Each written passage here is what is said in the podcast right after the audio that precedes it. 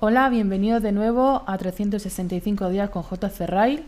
Hoy tenemos como lectura Mateo 1 del 18 al 25 y dice así. El nacimiento de Jesucristo fue así. Estando desposada María, su madre, con José, antes que se juntasen, se halló que había concebido del Espíritu Santo. José, su marido, como era justo y no quería infamarla, quiso dejarla secretamente. Y pensando él en esto, he aquí un ángel del Señor le apareció en sueños y le dijo, José, hijo de David, no temas recibir a María tu mujer, porque lo que en ella es engendrado del Espíritu Santo es. Y dará a luz un hijo y llamará su nombre Jesús, porque él salvará a su pueblo de sus pecados. Todo esto aconteció para que se cumpliese lo dicho por el Señor, por medio del profeta cuando dijo, He aquí una virgen concebirá y dará a luz un hijo, y llamará su nombre Emmanuel, que traducido es Dios con nosotros. Y despertando José del sueño, hizo como el ángel del Señor le había mandado, y recibió a su mujer. Pero no le conoció hasta que dio a luz a su hijo primogénito y le puso por nombre Jesús. El nombre Jesús significa Salvador. Ese es su oficio especial, salva a los suyos de la culpa del pecado lavándolos en su propia sangre expiatoria. Los salva del dominio del pecado, poniendo en sus corazones el Espíritu Santificador.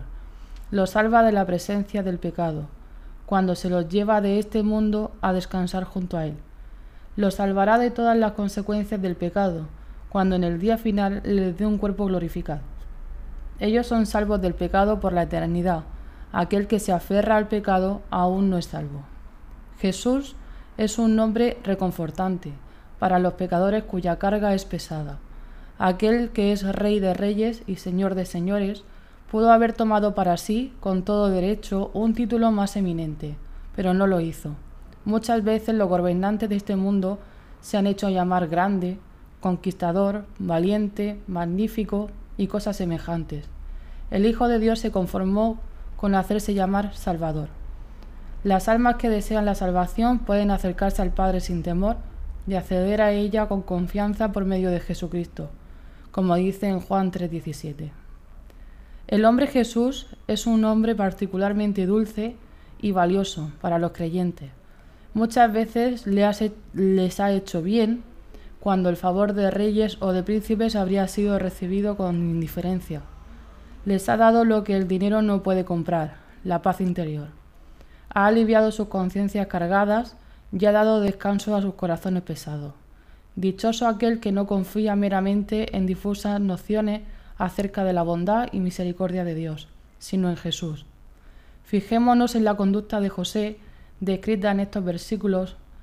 Es un hermoso ejemplo de sabiduría divina y de una amorosa consideración para con los demás.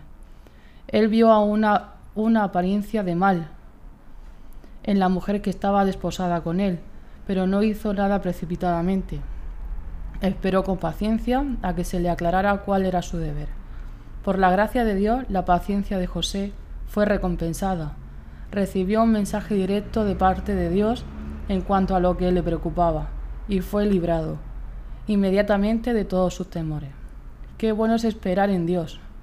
¿Acaso alguno ha presentado sus preocupaciones delante de Dios en efusiva oración ya ha visto a Dios fallar? Reconócelo en todos tus caminos y Él, enderezará tus veredas. Proverbios 3.6. La meditación de hoy, el nombre Jesús, no nos ha sido dado para que lo usemos con familiaridad superflua, sino que llenaremos de admiración reverente ante su gracia salvadora. Y una lectura recomendada Filipenses 2 del 5 al 11. Y dice así, Allá pues en vosotros este sentir que hubo también en Cristo Jesús, el cual, siendo en forma de Dios, no estimó el ser igual a Dios como cosa a que aferrarse, sino que se despojó a sí mismo, tomando forma de siervo, hecho semejante a los hombres. Y estando en la condición de hombre, se humilló a sí mismo, haciéndose obediente hasta la muerte y muerte de cruz por lo cual Dios también le exaltó hasta lo sumo y le dio un nombre que es sobre todo nombre, para que en el nombre de Jesús se doble toda rodilla de los que están en los cielos y en la tierra y debajo de la tierra, y toda lengua confiese que Jesucristo es el Señor, para la gloria de Dios Padre. Y terminamos con una oración.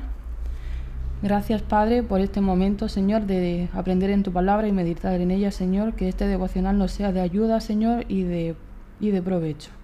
Te lo pedimos todo en nombre de Jesús. Amén.